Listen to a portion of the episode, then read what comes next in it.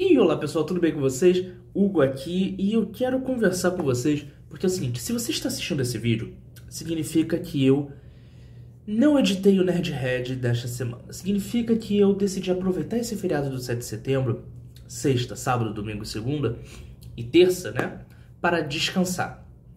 E se esse foi o caso, eu peço desculpa a você por ter não ter editado antes e ter para ter, e ter programado para que você estivesse recebendo o conteúdo do Nerdhead normalmente. Mas de qualquer forma, é, eu não vou deixar você em mão, eu vou estar preparando este conteúdo aqui, beleza? Que na verdade não é um conteúdo de desculpas, é uma coisa que eu queria falar que vem aqui já dentro de mim, que é para falar sobre remakes, refilmagens, releituras e reinterpretação de obras. Em especial, reinterpretação de coisas dos anos 70 e 80. Basicamente, vamos dar uma contextualizada. Quando eu era criança, e desculpa eu estar fungando, porque mudança climática aqui no Rio de Janeiro é ferra isso. Antigamente, e, quando eu era criança, existia um canal de televisão que eu não sei se ainda existe, chamado TCM Turner Cinematic Movies, alguma coisa assim desse tipo, não lembro como significava ser. E graças a esse canal eu aprendi a amar séries como Agente 86, Máquina Mortífera, Duro de Matar, é... Magnum PI, Havaí 5.0, séries policiais, né, de estilos diferentes, na verdade, estilos parecidos, é, Texas Ranger, e todas essas séries que eu falei que apesar de serem estilos diferentes, na verdade, o Agente 86 é a única que foge desse estilo porque ela era assumidamente uma comédia, as outras tinham comédia, tinha um drama, mas o foco era muito mais a vida policial. Eu adorava essas séries. Porque você tinha heróis humanos, né? Heróis humanos entre aspas, porque o Mel Gibson em Máquina Mortífera, ele era muito mais um super-herói. Ele, ele saltava de prédio e fazia coisas ali que você falava, gente, uma pessoa normal não faria isso. Mas ele sempre dava a desculpa de que todas essas pessoas eram super overpower para uma pessoa normal. É porque eles tinham histórico militar. E se você já foi um militar dos Estados Unidos, você consegue fazer proezas inacreditáveis. Hum, ok a gente aceita, a gente releva por um contexto de que, tipo, ok, Guerra Fria, precisamos mostrar que o soldado americano ele é fodão, que ele consegue e tal. De qualquer forma, tinha, exceto, na verdade, Duro de Matar, o cara era só um policial de lavagem comum, mas ok, isso a gente deixa abaixo. O ponto não é esse. O ponto é que essas séries foram muito importantes, não só para minha formação como cineasta, para minha formação como pessoa, indivíduo, mas também para o mercado norte-americano, porque muita gente, e se você procurar na internet você vai achar isso, muitos policiais é, surgiram nos Estados Unidos por conta dessas séries, porque vinham os heróis, os policiais como heróis, queriam ser heróis, queriam fazer aquelas mídias proezas e iam para a polícia e acabam se decepcionando com o trabalho burocrático que a polícia tem, que é normal. E tudo bem. É... E essas séries foram importantes para mostrar um policial durão, um policial que fazia os seus objetivos e cumpria os seus objetivos.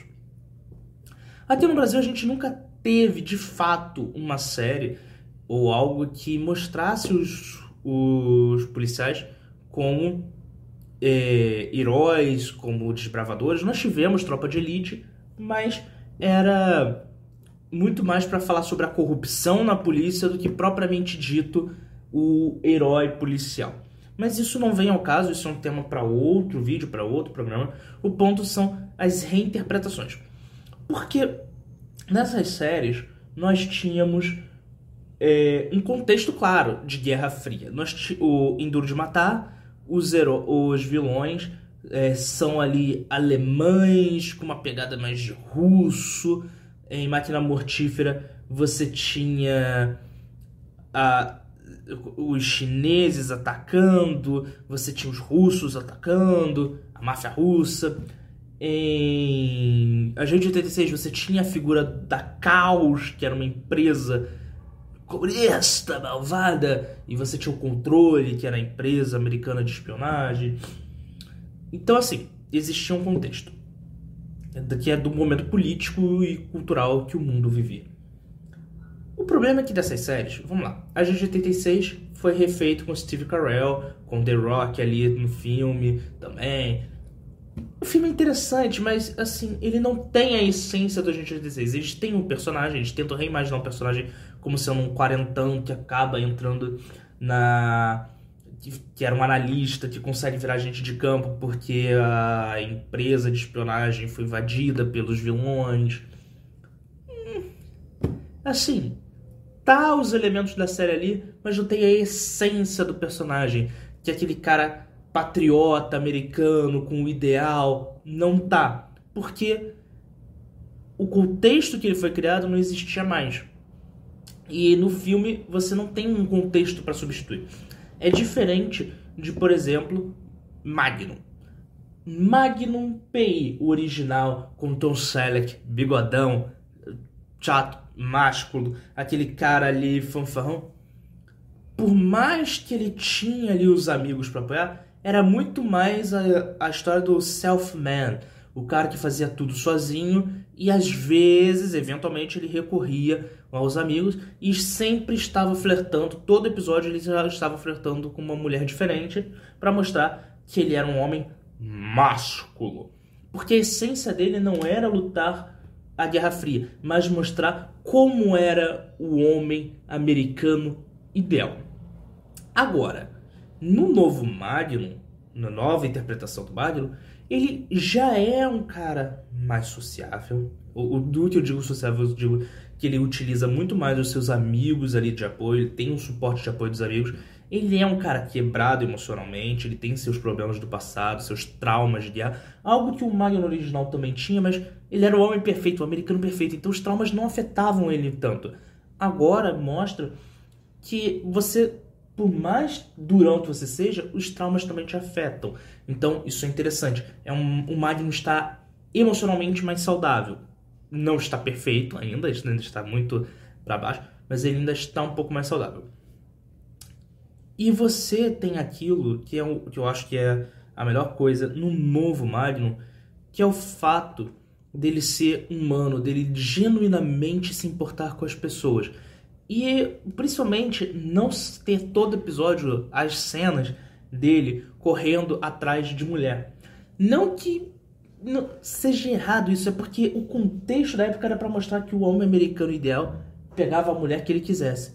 Na nova série até eles até insinuam que ele tem uma vida amorosa muito regrada, que ele tem várias mulheres em sua vida, que ele. Mas não é mostrado. A série não para assim, olha, vamos parar para mostrar o quão pegador é o Magnum. Que, por mais que seja interessante para um adolescente, alguma coisa ver o seu herói se dando bem, né, porque o cara se imagina, nossa, eu quero ser como esse cara, acaba sendo uma coisa diferente porque o, o Magnum original era. Você podia ver ele hoje em dia como um bom assediador. e o novo Magnum ele não tem isso. E Aí a gente entra em Máquina Mortífera. Que Máquina Mortífera era muito centrado na figura do Mel Gibson. Uma figura que o cara era louco, lunático, o cara quer morrer. E nunca ficava explícito o porquê o cara era louco. Ele só era louco, porque ele era louco, ele era um policial louco, e ele explodia tudo, e ele era literalmente uma máquina mortífera. Na nova série não, mostra que. É, não, não tô falando que nos filmes originais não mostrava, não tinha o contexto do Mel Gibson ser daquele jeito. Tinha um contexto, mas ele não era o foco do filme. O foco era a loucura dele. E mostrar que o cara mais louco, mais bizarro, conseguia resolver todos os problemas. No novo Máquina Mortífera, a figura da família é muito mais importante do que a loucura. Claro, a loucura está em primeiro plano. A loucura está em primeiro plano. Mas você vê, principalmente a segunda temporada, que tem uma relação da família. O cara é louco não por causa dos traumas que aconteceram recentemente na vida dele, mas por todo um contexto familiar de anos de exploração. Então, a família é muito mais presente. O, o, o novo Madame Motif é muito mais uma série sobre família do que uma série sobre loucura. Então, assim, isso, a ideia, o que eu quero, o que eu tô divagando aqui com vocês é que os personagens mudaram o seu contexto. Eles conseguiram mudar o contexto. Eles pegaram os mesmos personagens e colocaram no contexto atual. Enquanto o Magnum saiu do contexto do homem perfeito norte-americano, ele hoje está no amigo, no cara que ajuda o próximo, no cara que está ali para ajudar o seu amigo, sua namorada, no caso não é namorada, mas é sua parceira, está ali para ajudar. É aquela pessoa que está ali sempre disposta a ajudar, mostrando que ajudar o próximo é bom, é saudável. Você pode ajudar a pessoa sem pedir nada em troca. Claro que no caso, às vezes, ele, ele cobra para ajuda porque ele é um investigador particular. No máquina mortífera tá lá a família. Você, o, você tem que se sacrificar porque você é um policial. Você tem que prender o bandido. Mas quando acaba o seu turno, você tem que estar com a sua família, você tem que estar saudável para estar com a sua família. E a figura do Murtaga é excepcional para isso. Porque é literalmente isso que é dito em praticamente todos os episódios. Quando acaba o turno, ele é da família.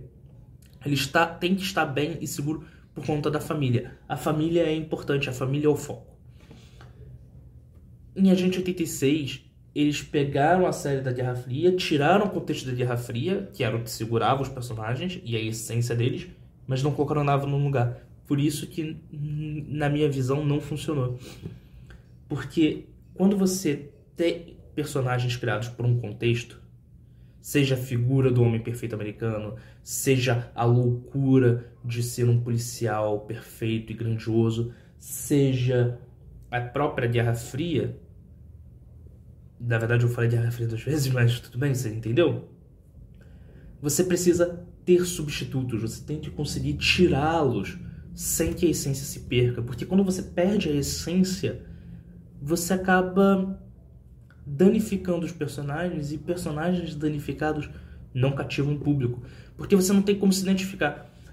É, claro, Guerra Fria, você tinha que mostrar o melhor que o seu país conseguia ter, porque era literalmente uma guerra de ideais mas nos dias atuais, em que você não tem uma Guerra Fria, não existe uma ameaça comunista, desculpa você que acredita em ameaça comunista, mas não existe mais uma ameaça comunista, não existe mais uma ameaça é, focada como era na Guerra Fria, do bem contra o mal.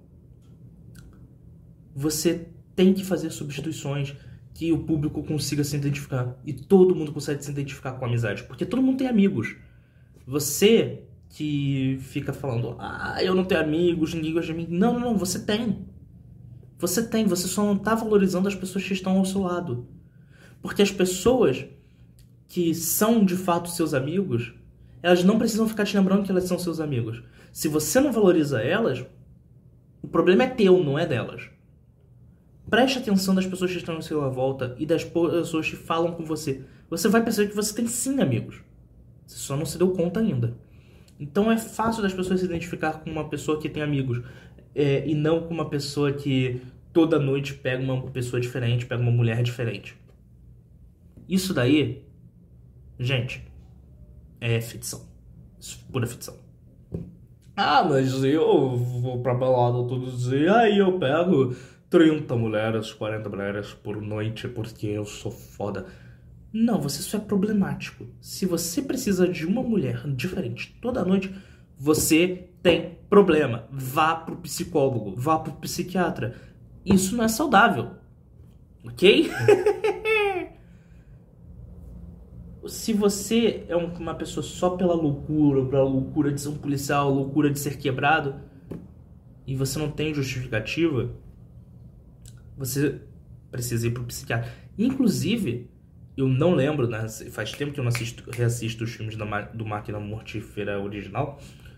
Nessa nova série, você tem a figura da psiquiatra do meu. Do, seria a psiquiatra do Mel Gibson, do personagem do Reed. Que eu não lembro do, dela nos filmes originais. Se tinha uma psiquiatra nos filmes do, do Máquina Mortífera original, eu de fato não lembro. Mas de novo você tem a figura da psiquiatra que tá ali mostrando que é normal você ter problema. É normal você ter desejos de cometer erros. Tipo, o desejo de cometer erros que eu tô dizendo é porque o personagem do Reeds, ele, sem, ele acha que a vida dele não faz sentido e que ele precisa morrer. Porque o objetivo dele é morrer. E ela tá ali para mostrar assim, olha, é, querer morrer não é uma coisa saudável. Querer morrer não é saudável. É ruim você querer morrer. E se você quer morrer porque você acha que você tem que encontrar com a sua família, porque a sua família, você perdeu a sua família e tal. Mas você acha realmente que todo mundo que você ama iria querer que você morresse? Então ela tá ali para mostrar que a importância de você entender a sua fragilidade, da sua fragilidade e transformar ela numa coisa boa. Então assim, se eu pudesse falar, assim, o ponto principal desse podcast, dessa gravação, dessa divagação que eu estou fazendo, é justamente esse. Você precisa entender a sua fragilidade. Você precisa entender o contexto que um personagem foi criado. E se você tiver que pegar algo dos anos 80, algo dos anos 90 para se basear, seja para você escrever um seu roteiro, para você fazer seu filme, ou mesmo para você assistir uma série, você tem que ver o contexto que ela tinha na original e ver o contexto que ela tem agora. E é normal você evoluir como indivíduo e como sociedade. Então, se você consegue pegar uma série antiga e você consegue transportar para os dias de hoje, os mesmos personagens com um contexto atual, com um contexto de se encaixe no mundo atual, então é uma boa adaptação. Não porque ela mudou, mas porque ela reapresentou.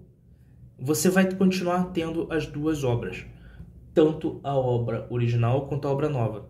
Os contextos vão ser diferentes, porque as pessoas dos anos 80 não são as pessoas de hoje, não é o mesmo público. O contexto do mundo dos anos 80 não é o mesmo contexto de hoje. E depois de tudo que eu falei agora, vamos tirar os filmes de ação e vamos substituir por desenhos animados. Se você assistiu Shira nos anos 80 e você assistiu a nova Shira e você ficou revoltado porque mudaram o personagem, saiba que o personagem não mudou. A essência do personagem está a mesma. O que eles mudaram foi o conceito em que o personagem se baseia. E é justamente porque mudou o conceito, que mudou o traço, mudou para poder se adequar ao conceito atual, que mostra que o público de hoje é diferente do público de antigamente. O público de antigamente, que gostava das temáticas de Guerra Fria, pode ter certeza, ainda existe aquela xirra. Ainda tá lá, no box do DVD, nas reprises, mas a nova tá aqui pro público atual. Porque, convenhamos, eu não sei qual é o contexto de Guerra Fria. Eu não vivi.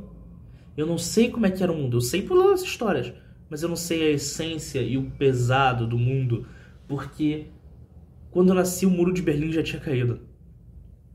E se você tem mais ou menos a minha idade, entre 20 e 26 anos, você também não viveu o contexto mor da Guerra Fria. Mas se você tem mais de 30, provavelmente você viveu e sentiu na pele um pouco do que era o contexto de guerra, o contexto de Guerra Fria, o contexto do mundo naquele momento.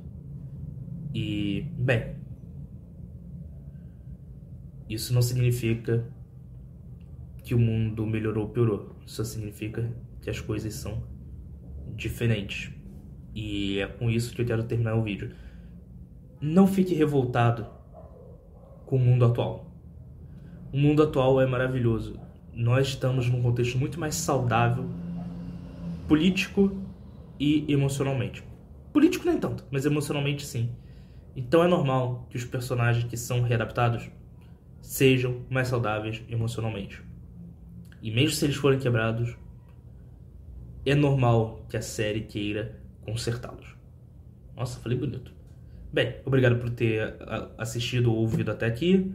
Um forte abraço. Semana que vem a gente volta com o episódio seria para essa semana editado.